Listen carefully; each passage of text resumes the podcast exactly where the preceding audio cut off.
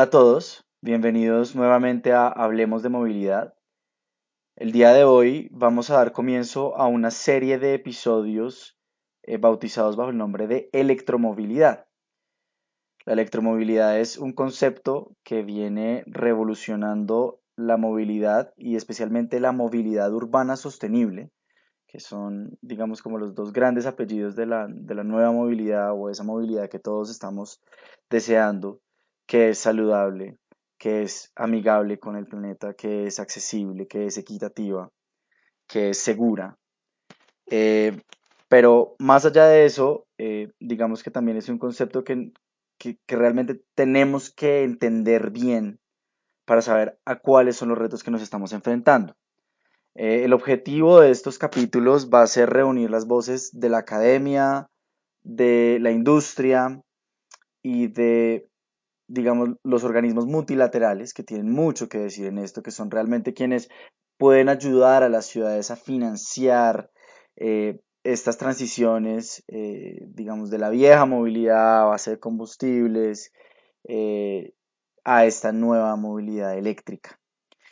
ellos pueden aportarles con su conocimiento técnico y con el conocimiento que tienen acumulado de las distintas ciudades que han asesorado a una determinada ciudad para que haga una transición segura, eh, sostenible, porque si algo hemos aprendido es que realmente esto no se puede hacer de un día para otro, no se puede hacer eh, a las patadas, como decimos aquí en Colombia, y requiere toda una transformación, es un cambio en el paradigma del transporte en, muchos sentidos. Pero bueno, eh, hoy realmente arrancamos con un invitado que a mí me llena de orgullo tener en el programa. ya Angélica nos lo va a presentar con todos sus pliegos y todos sus honores, pero hoy realmente empezamos por el derecho. Vamos a hablar eh, con alguien desde la academia que nos va a hablar de la historia de esto, de cómo esto eh, realmente entra en escena. Vamos a ver que nuestras ciudades latinoamericanas no son tan nuevas en esto. La electromovilidad viene rondando por ahí desde el siglo XIX, incluso aquí en Latinoamérica pero obviamente, digamos, en el furor del siglo XX por los combustibles, eh, le dimos paso a, a, los combustibles fósiles, pero igual, muy silenciosamente, la electromovilidad siguió por ahí caminando. Vamos a ver a cuáles retos se enfrenta una ciudad que quiera comenzar con los buses eléctricos no vamos a hablar solamente de buses, vamos a ver que esto de la electromovilidad va desde las bicicletas hasta los aviones, hasta los barcos y hasta los camiones de carga. Pero nos interesa particularmente, bueno, el sector público en, su rol de, digamos, de, actor principal en, esta transición puede aportar, digamos, ayudándonos a que nuestros sistemas de transporte público sean a partir de, de electromovilidad. Y ahí surgen toda una serie de retos. Eh, de la electromovilidad decían que, digamos, estos vehículos eran costosos, no tenían los niveles de autonomía, lo cual hasta cierto punto fue cierto, pero las ciudades igualmente se la ingenian. Pero también vamos a ver que Latinoamérica, y, y esto lo digo con orgullo también, es un referente en materia de electromovilidad. Incluso nos contaba Mauricio que Chile es el país del mundo fuera de China que más buses eléctricos tiene Colombia también está entrando en esa, en esa onda. Bogotá acaba de, licitar exitosamente eh, para una flota de buses eléctrica y vamos a tener una, flota de buses eléctrica importante, grande. Y bueno, también vamos a ver que la idea de que la electromovilidad es completamente eh, neutra ambientalmente no es necesariamente cierta si se tiene en cuenta que eh, nos interesa de dónde proviene nuestra energía. Si vivimos en un país o en una ciudad que extrae su energía de fuentes como el carbón, pues realmente no estamos siendo realmente sostenibles, porque independientemente de que las emisiones del bus eléctrico en el punto son cero, la energía que se usa para cargar el bus es lo que viene a presentar un problema. Entonces, eh, no es tampoco tan simple como comprar unos buses y ya somos todos sostenibles. No, esto, esto tiene su, ciencia. Pero bueno, eh, no adelanto más. Em, voy a darle paso a mi compañera Angélica Castro, que nos va a presentar a nuestro gran invitado de hoy. Adelante, Angélica. eh, invitado a nuestro primer programa de electromovilidad y otras cosas. Mauricio es un ingeniero civil mecánico de esa carrera, no la tenemos nosotros en Colombia, sino civiles, pero nos imaginamos que es un ingeniero civil mecánico. Pero tiene eh, algo muy interesante y es que es doctor en emisiones vehiculares y su control que eso, eh, digamos, es justamente el tema que, que, vamos a tratar, pero no solamente es doctor, sino es postdoctor y después de postdoctor no sé cómo se dirá, porque es un hombre eh, muy estudioso dedicado a los temas de transporte sustentable. Hoy trabaja con la Universidad Federico Santa María y pues se podrán imaginar que por ser eh, un gran académico y un gran técnico, tiene muchas publicaciones y ha realizado muchos proyectos. Ha estado involucrado en, en, pruebas pilotos iniciales que se hicieron aquí en Colombia, en diferentes eh, ciudades, lo cual lo hace que, que tenga una cercanía eh, a nosotros y, y, nos entienda también nuestra idiosincrasia, nuestra cultura o incultura, no sé, eh, pero eh, sí ha estado involucrado en muchos de esos proyectos para los buses híbridos, los eléctricos y también, eh, no en Colombia, pero sí en Chile, todo ese proceso que se está dando también con vehículos a hidrógeno. Em, después de esto uno se lo imagina un súper técnico así, además viejito, pero no. Mauricio es un hombre con mucha vitalidad y un gran conversador y seguro que en este primer programa lo que va a hacer es que nos va a dar una gran introducción sobre lo que es la electromovilidad. Em, lo que quisiéramos saber, eh, Mauricio, es cuándo empieza este boom que se ha hecho eh, en realidad en pruebas, sobre todo en América Latina, para dónde vamos, en fin, Mauro, hablemos de movilidad. Ya el micrófono todo tuyo. Oh, Angélica, gracias por la introducción y me encanta estar conversando con ustedes no solamente en un país, sino que hablándole a varios países al mismo tiempo, que yo creo que también es, uno de los componentes que esta historia de electromovilidad que te me pides que de, de, alguna manera resuma hoy día, también la tiene. O sea, hay una conversación entre países acá y sobre todo entre nuestros países de la querida América Latina que ha sido parte de este proceso y me gustaría que siga siendo parte de este proceso. Así que, mira, eh, cuando me leíste mi, historia de, aprender, de los doctorados, claro, siempre hay un ánimo, una curiosidad y unos deseos de aprender y sigo enseñándole a mis alumnos y aprendiendo de ellos. Así que también eso es parte, yo creo que, de, este proceso en que hay un tema nuevo, un tema que es disruptivo totalmente, que está cambiando nuestra forma de vivir como lo es la electromovilidad, la micromovilidad, y, tenemos que estar con los ojos, las antenas abiertas para poder entender esto. Mira, eh, cuando me preguntaron ustedes sobre la electromovilidad, uno tiende a caer en la tentación de hablar desde su propia historia, pero hace poco me tocó compartir en un, conversatorio como este en Valparaíso, Valparaíso en, en, Chile, sobre temas de electromovilidad y quise partir con la historia de la electromovilidad a través de los ascensores que subían los múltiples cerros que tiene esa ciudad, los cuales comenzaron en el año 1880. Y después de eso, no solamente los ascensores, llegaron también los tranvías a principios de los 1900 que desplazaron a los carros que eran eh, tirados por caballo, eh, los carros de sangre. Y después incluso el año 1950 aproximadamente llegaron los trolebuses. Y todos ellos eh, eran eléctricos, o sea, bueno, los ascensores los primeros no, pero rápidamente comenzaron a ser eh, impulsados por energía eléctrica. Entonces estamos hablando de fines del siglo XIX, ya hay eh, incorporación de sistemas eléctricos en nuestras ciudades. Santiago también tuvo muchos trolebuses, muchos, tranvías que eran impulsados por estos, estos sistemas eléctricos que después, claro, dieron paso al motor de combustión interna que no solamente en Chile, sino que en todas partes irrumpió y dominó hasta el día de hoy. Ahora, después de un periodo en que los vehículos eléctricos prácticamente desaparecieron y la, única manifestación importante fueron los sistemas de metro, que, bueno, en Chile está de los años 1970 y ustedes también tienen casos de, ejemplos importantes del metro en Medellín, que también son sistemas eléctricos que muchas veces eh, no se cuentan en esta historia. Entonces, quería partir con ese pequeño preámbulo sin entrar en mayor detalle, todo lo que es la electrificación, entonces, ascensores, eh, cables, que ustedes tienen también un, ejemplo precioso en Medellín, eh, tranvías, trolebuses, sistemas de metro y otros, incluso otros, el tren, el tren interprovincial, interregional, que también es eléctrico. Pero ahora volvamos un poquito a la electromovilidad más tradicional, la electromovilidad urbana, y eh, me tocó a mí participar en un proceso muy interesante en Chile, que fue el del Transantiago, que es el, equivalente al Transmilenio de, Colombia, y esto fue el año 2007 aproximadamente. Y en esa época a mí me tocó justamente ver el tema de la parte ambiental.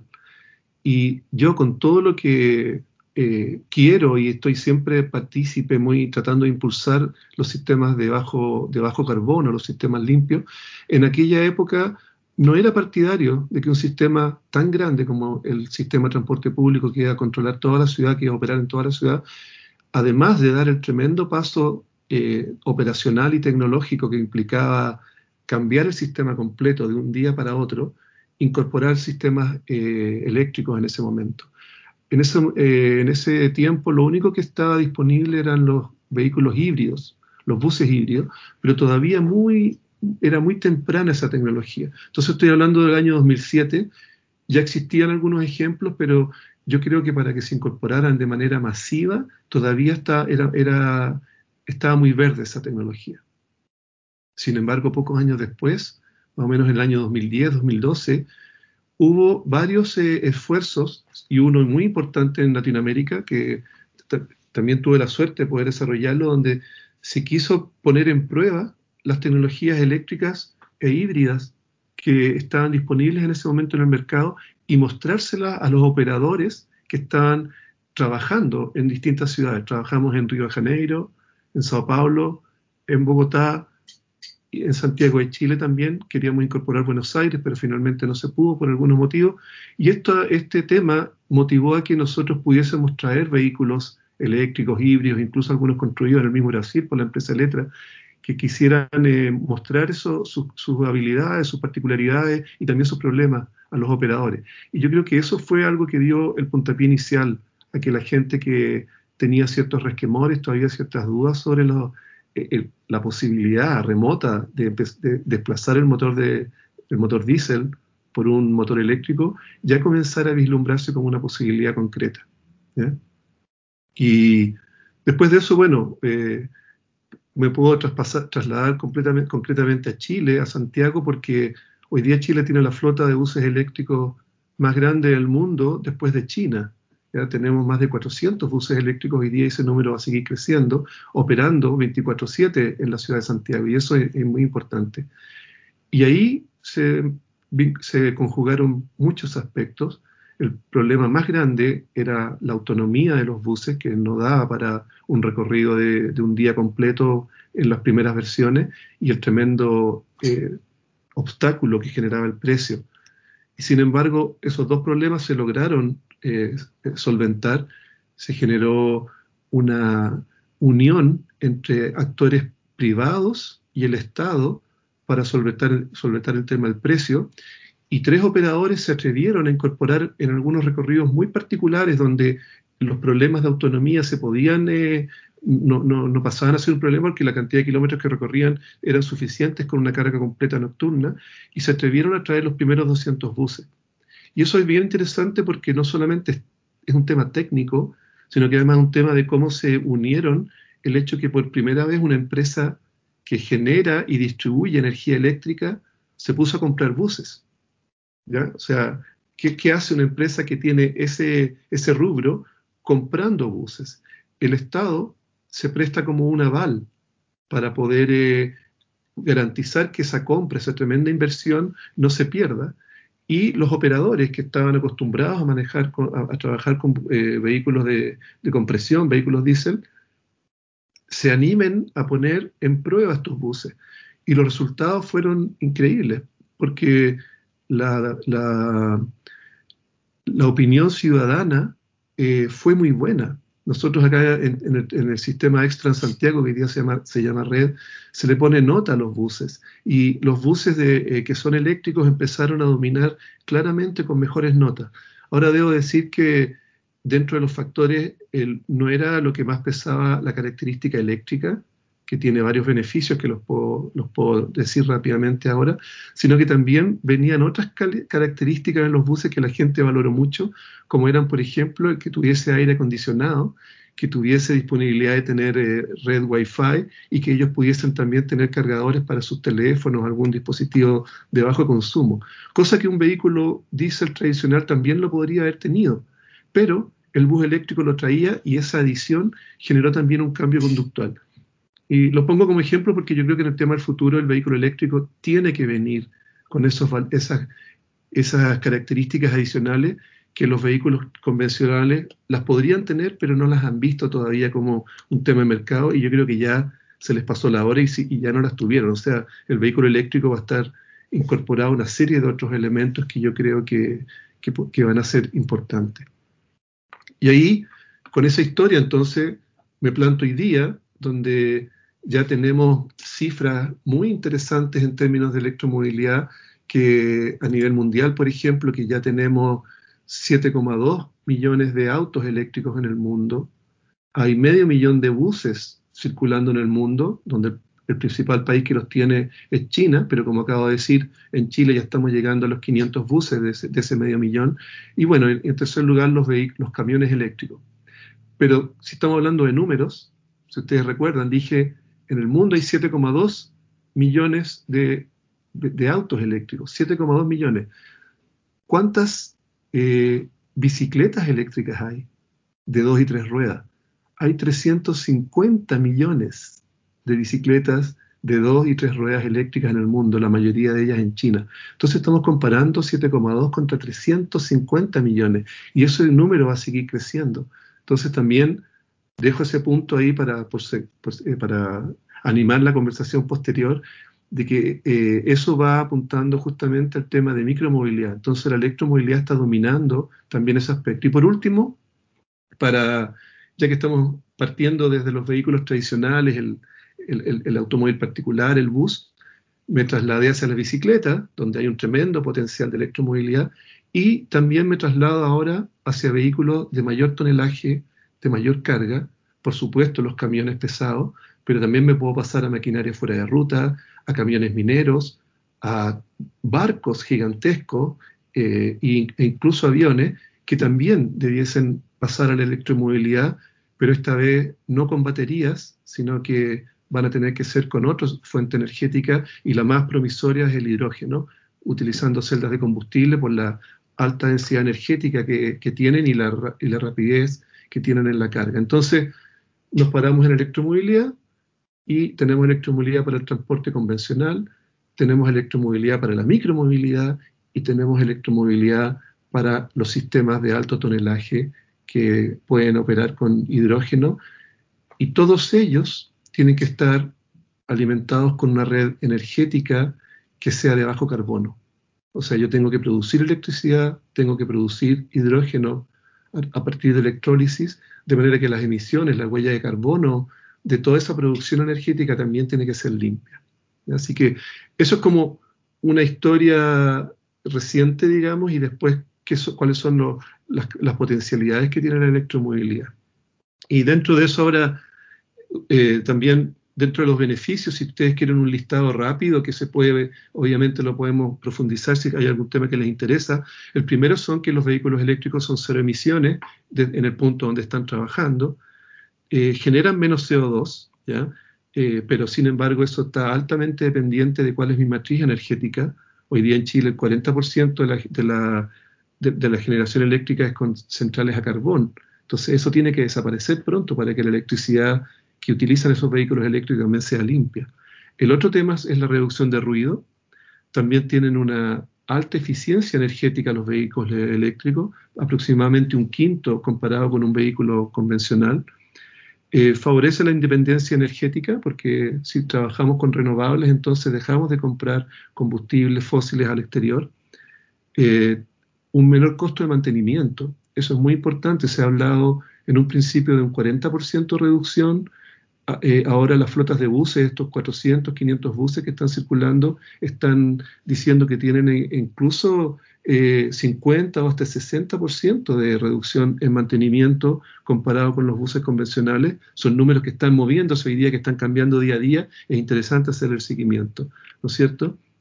La electromovilidad permite adaptarse mucho mejor a sistemas de transporte inteligente, donde una ciudad hiperconectada, lo cual tiene también sus problemas, por supuesto, y puede ser un motor de desarrollo económico al, desarrollar nuevas aplicaciones, nuevos servicios, nuevas tecnologías que el país a lo mejor no tiene y que ahora podría tener, y algunas de las cuales ustedes las han manifestado en sus podcasts anteriores. Y para terminar esta, esta primera parte, larga respuesta eh, a la pregunta que me hacen, hay varios desafíos y bueno, el principal desafío es que la electromovilidad depende de que la fuente energética sea limpia, entonces, como ya dije, en Chile el 40% se produce con carbón, cosa que estamos tratando de solucionar de aquí al 2030, y el 25% de las emisiones de CO2 de Chile provienen del sector transporte hoy día. Entonces tenemos que descarbonizar el sector transporte rápidamente. Eh, lo otro que tiene que también los desafíos es el tema de la, de la, en la operación del vehículo todo el problema que tiene la fabricación de los componentes, sobre todo el litio, que tiene gran consumo de agua, y el reciclaje de las baterías. Hoy día tenemos un, solamente aproximadamente un 5% de las baterías que se están eh, desechando están siendo recicladas, y ahí em, empieza a ser sumamente importante la segunda vida y la vida útil que tengan estas baterías. Y también los vehículos. Eh, ¿Qué pasa con el vehículo si yo quiero, por ejemplo, cambiar mi flota, como en, Chile se, se, pide que al 2050 el 40% de los vehículos sean eléctricos. Entonces, ¿qué pasa con la chatarra de los vehículos viejos? ¿Dónde la vamos a depositar? ¿Qué vamos a hacer con eso?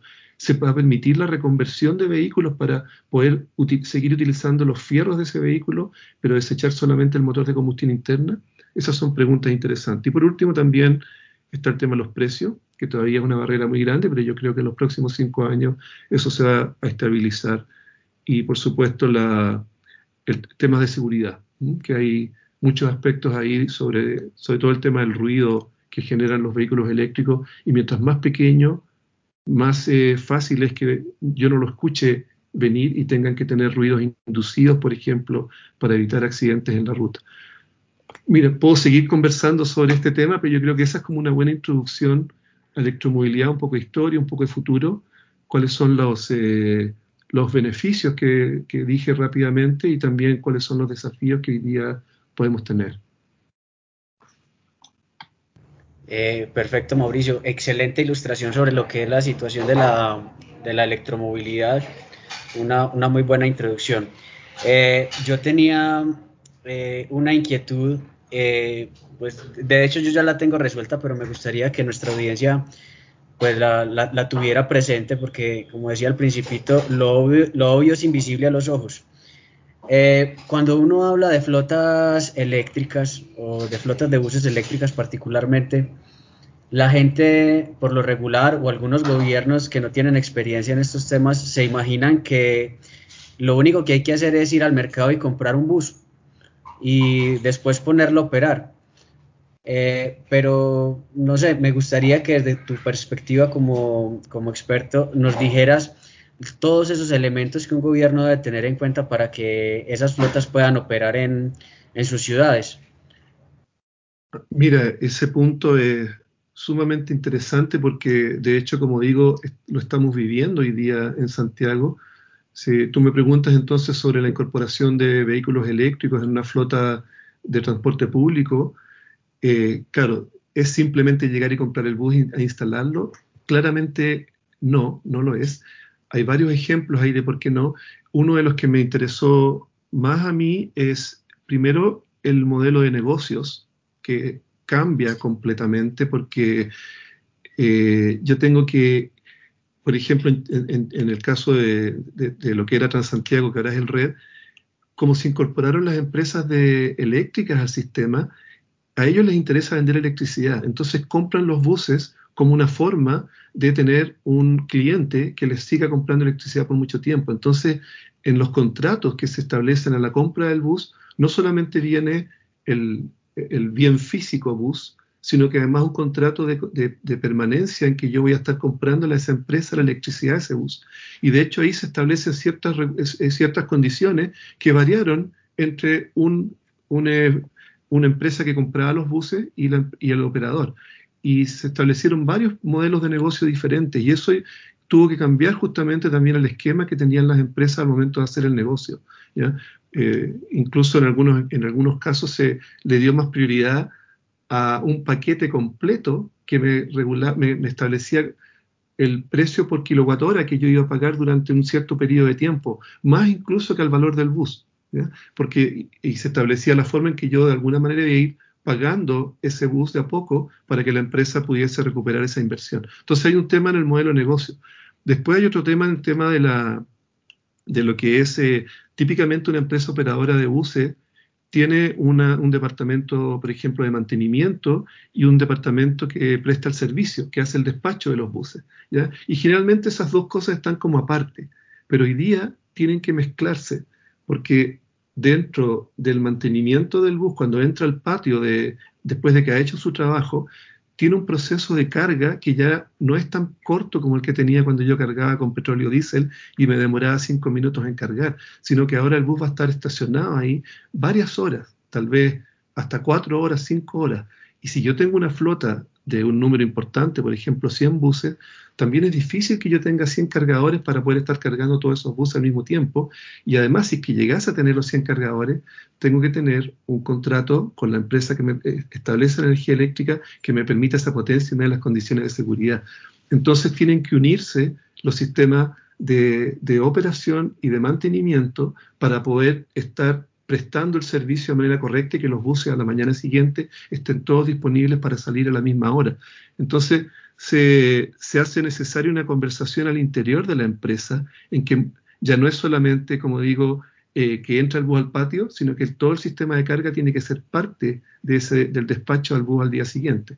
¿ya? Entonces ahí también hay un tema. Y el otro, el otro aspecto eh, que se habla poco, pero que pasa a ser fundamental también es el, eh, el personal técnico, porque claro, eh, eh, las empresas tienen ya formado su, su técnico que, maneja la caja de transmisión, que maneja el motor, que maneja esto otro, y ahora aparece un elemento nuevo que es un motor eléctrico, una batería gigante a la cual yo tengo que tener unas ciertas condiciones de seguridad y conocimientos que las personas con las que yo estoy trabajando no lo tienen. Entonces ahí se produjeron fenómenos bien interesantes como por ejemplo que al principio eh, la mayoría de los buses que nosotros tenemos, todos los buses que tenemos en Chile son de procedencia de China y venían personas de China a, hacer el mantenimiento de los primeros vehículos, mientras tanto las los técnicos chilenos se estaban formando. Varias empresas mandaron a sus propios técnicos a China para que se capacitaran y ahí aparece un, un asunto incluso de lenguaje, porque claro, ya es difícil que un técnico que trabaja en motores, por ejemplo, se maneje perfectamente en inglés, imagínate en chino, y también para los chinos hacer los cursos. Entonces ahí, por ejemplo, el lenguaje español pasó a ser el elemento de transición, porque ya que los chinos, en vez de aprender eh, inglés, mejor aprenden español. Y tenían varias personas, cuando yo fui a, a una de las empresas, particularmente BID, que me recibió todo el tiempo fue un peruano. Y toda la interacción se realizaba en español los manuales los, tradujeron a español y las personas que se enviaron, nosotros también mandamos técnicos de nuestra universidad a China, el curso se les hizo en castellano. Entonces hay, hay distintas componentes, ahí te estoy dando tres ejemplos, el modelo de negocio, el modelo de operación y, servicio, y además el tema de la, del capital humano, las personas que están trabajando adentro y cómo se capacitan frente a un tema, un tema nuevo. Eh, así que creo que con esos tres ya te, puedo dar un ejemplo de que no es tan simple como llegar y comprar el bus, sino que tengo que tener varios elementos adicionales al momento de hacer eso. Y, por supuesto las estaciones de carga. Todos los aspectos de seguridad de una estación de carga hemos, hemos pasado por varios elementos, de tener las mangueras colgando, de tener las mangueras abajo, de tener los cargadores en el piso. Después ahora se están poniendo los cargadores elevados para que no molesten y no interfieran. Eh, muchos, muchos elementos que, que pasan a hacer que esta tecnología tenga muchos desafíos interesantes, Darío. Excelente respuesta, Mauricio. Muchas gracias. Bueno, primero ojalá nos manden varios de esos técnicos chinos para el metro de Bogotá, que ya están entrenados en, español y, en idiosincrasia latinoamericana y todo eso. Segundo, quisiera, eh, Mauro, sacarte un tris del, eh, del, del tema técnico para hablar de un tema y de un proceso en el que estamos nosotros eh, también en este momento y es esos temas institucionales, esos temas de gobernanza. Poder llevar a cabo, porque digamos que esto es mucho más grande que solamente el tema de transporte público, o sea, esto es verdaderamente temas de movilidad, donde tú bien mencionabas al inicio que estamos hablando de de, barcos, de aviones, de trenes, de buses, de camiones, de bicicletas. Entonces, frente a ese tema específicamente, em, y, con tu experiencia, que no es solamente una experiencia latinoamericana, sino una experiencia a nivel mundial, ¿cómo em, ves que debiera ser la gobernanza para que los proyectos realmente se lleven a una ejecución real? Uh, esa pregunta, Angélica, es eh, para un curso completo de, temas. ¿eh? A ver, mira, ¿cómo no pudiese yo abordar eso? saliéndome un poco del tema técnico, como bien dices tú. Eh, esa gobernanza que tú dices, yo creo que va a venir desde la industria, es decir, a pesar de que debiesen ser los gobiernos los que tienen que, tomar esa, ese, rol, aquí estamos hablando de un tema que es internacional. Y voy a hacer el, el, parangón un poco, el paralelo con el cambio climático. ¿ya? Eh, me toca también trabajar mucho el transporte como transporte sustentable. Entonces, ¿cómo incorporamos nosotros los componentes de cambio climático a una gobernanza dentro del transporte? Y eso pasa por leyes internacionales. ¿Cómo regulamos a los barcos y a los aviones que están navegando en aguas o en aire internacional? ¿Cómo regulamos que las emisiones que se están produciendo en un país como Estados Unidos o China se controlen porque no están haciendo daño a todo y yo el, tremendo esfuerzo que hago de reducir mis emisiones de transporte no estoy aportando ni siquiera un 0.2% del CO2 que se está generando en el mundo completo. Entonces hay un tema ahí enorme de gobernanza y yo creo que en el tema de transporte eh, van a haber ciertas empresas que van a empezar a ofrecernos esto de la movilidad como un servicio y se van a encargar ellos de hacer esa operación utilizando los distintos sistemas de transporte que van a estar funcionando en distintos países. ¿Cómo te lo digo como un ejemplo? Imagínate que cuando se podía viajar antes de la, de crisis del COVID, tú tenías que hacer un viaje de, trabajo y tenías que salir desde tu casa a las 5 de la mañana para estar en un país que se encuentra al otro lado del océano en 15 horas, 20 horas más. Y todos los viajes que tú tienes que hacer los tienes que ir programando, ¿no es cierto? Entonces, ahí yo creo que van a empezar a aparecer estas aplicaciones que te van a permitir a ti establecer exactamente cuál es tu ruta e incluso si tú tomas generas un cambio en el medio del, porque perdiste un avión o, decidiste quedarte un día más en un lugar, se va a ir adaptando a tu nuevo esquema de viaje y además va a tener en consideración eh, tus propias características. Incluso, entonces ahí incluso me voy a, me voy a tirar un vuelo enorme, Angélica. Eh, no solamente esos programas, esas aplicaciones que van a permitir viajar de un punto A a un punto B con una interoperabilidad completa, es decir, me hacen transparente a mí a quién le estoy pagando, ellos se hacen cargo de todo eso, también van a tener en consideración mis gustos, las cosas que yo he estado mirando, que, quería, que he querido comprar, e incluso mis características biorítmicas, bio de, de, de, mi, de mi pulso, qué también dormí, cómo me siento, qué temperatura tengo. Eh, yo creo que eh, me estoy alejando un poco, Angélica, de tu, de tu pregunta inicial, pero van a haber empresas que van a manejar toda esa cantidad de información, no solamente la información de desde dónde hasta dónde me muevo y cuál es mi patrón de viajes, sino que cómo soy yo como persona y como consumidor, y además cómo me encuentro yo físicamente en un determinado momento. Y eso va a generar la primera instancia de gobernanza. Y los gobiernos eh, van a tener que adaptarse a estos sistemas, así como el, tremendo el ejemplo que ustedes también lo han usado bastante en sus podcasts anteriores, el fenómeno Uber, que de pronto domina, no posee un solo vehículo, pero sin embargo controla los viajes de mucha gente y, incluso se pasa por encima de muchas leyes de pago de impuestos, de derechos del trabajador, que, porque es, global. Y también está el caso, por supuesto, del Airbnb en el caso de los arriendos. Entonces yo creo que aquí vamos a tener justamente un tema de, de ese tipo de gobernanza. Y para ponerlo incluso más concreto, ¿quiénes van a ser esas empresas que se van a hacer cargo de esto? Yo no creo que sea una persona X que se le ocurra una buena idea y, se haga rico de un día para otro. Yo creo que las empresas que hoy día venden automóviles ya se están dando cuenta que ellos ya no pueden ser meros vendedores de automóviles y después entregar el auto y, perder completamente la conexión con ese bien, sino que ellos van a tener que ser eh, vendedores de movilidad. Y ellos se van a tener que hacer cargo de que tú sigas comprando o utilizando su producto. Incluso hay muchos artículos que dicen que los jóvenes de hoy día ya no están interesados en comprar autos. Entonces, el negocio del, por ejemplo, imagínate, pongo el ejemplo Volkswagen, la empresa de autos más grande que hay hoy día en el mundo, que reúne a muchas compañías adentro de sí, está cambiando todo su discurso después del Dieselgate, del escándalo Volkswagen, a ser eléctrico.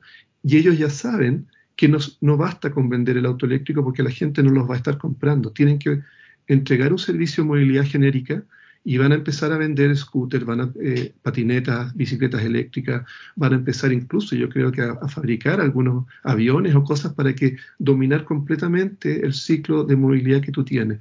Y ahí vamos a tener que tener nosotros como gobiernos, como ciudadanos, tener ciertos niveles de gobernanza también para que estos tremendos grupos económicos que nos van a ofrecer el servicio de movilidad, también tenga sus restricciones y, tengamos sus leyes, para que no ocurran cosas como, por ejemplo, que un, chofer de Uber está trabajando por una empresa que no tiene ni siquiera personalidad jurídica en el país y por lo tanto no tiene, eh, no, está, no, está, claro cuál es su pago de impuestos ni tampoco cuáles son sus leyes laborales y qué pasa si tiene un accidente y cosas por el estilo. Entonces también yo creo que ahí tendríamos que nosotros asegurarnos de no ser, no ser como gobiernos o como ciudadanos un obstáculo a esta gobernanza internacional de movilidad, pero también poner ciertas reglas de manera que eh, eh, no sea eh, un libre albedrío que una empresa llegue y, controle completamente todos nuestros viajes. Y como ustedes también lo han manifestado muy interesantemente en sus otros podcasts, toda esa información asociada a mi viaje y a mi y a mi a la forma en que yo estoy disfrutando o sufriendo ese viaje, a mi experiencia de viaje me, alejé, Angélica, si quieres me vuelves al redil y, me, vuelves a aterrizar, pero quise hacer ese, esa escapada.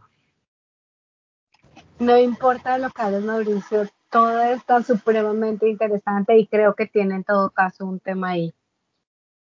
Eh, Mauricio, no, es supremamente interesante. De hecho, hace poco estuvimos eh, participando en un ciclo de charlas sobre, sobre el tema de la transición del, del transporte a la movilidad y veíamos cómo nuestros estados están todos eh, estructurados de manera tal donde se considera el transporte es como un servicio público y, y, toda la regulación y todo está enfocada solamente a eso, al transporte público. Pero la transición hacia, hacia la movilidad, hacia el concepto de movilidad que contiene pues todos estos temas de seguridad vial, de transporte privado, de movilidad no motorizada, electromovilidad, de planeación del territorio, nuestros estados no están, no, están eh, conformados o no tienen la estructura necesaria para transversalizar todo el poder de manera tal que se pueda hacer una, un control o una vigilancia de lo que tú mencionas, de la movilidad eh, como concepto completo en ese orden de ideas es muy valiosa, muy valiosa tu intervención y es una preocupación que le debe de surgir ahora a todos los estados, es saber cómo transversalizar toda esa estructura que tiene eh, de manera segmentada. Eh, Mauricio, y para concluir, volviendo otra vez al, al, tema técnico, pues nosotros eh, el año pasado tuvimos la oportunidad de participar en algunas estructuraciones de pruebas de electromovilidad en Paraguay y en Bolivia. Allí pues estudiamos bastante el tema sobre, sobre lo que es la gobernanza encaminada a estos sistemas de, de, de electromovilidad Eh, también estudiamos mucho el tema técnico de cara a cómo sería la implementación, qué se debería hacer y todo. Y en ese trasegar y en ese buscar de experiencias llegamos a Europa a una visita que hicimos por otros motivos, pero que la aprovechamos para preguntar por el tema en las autoridades de Roma, Barcelona y, Madrid.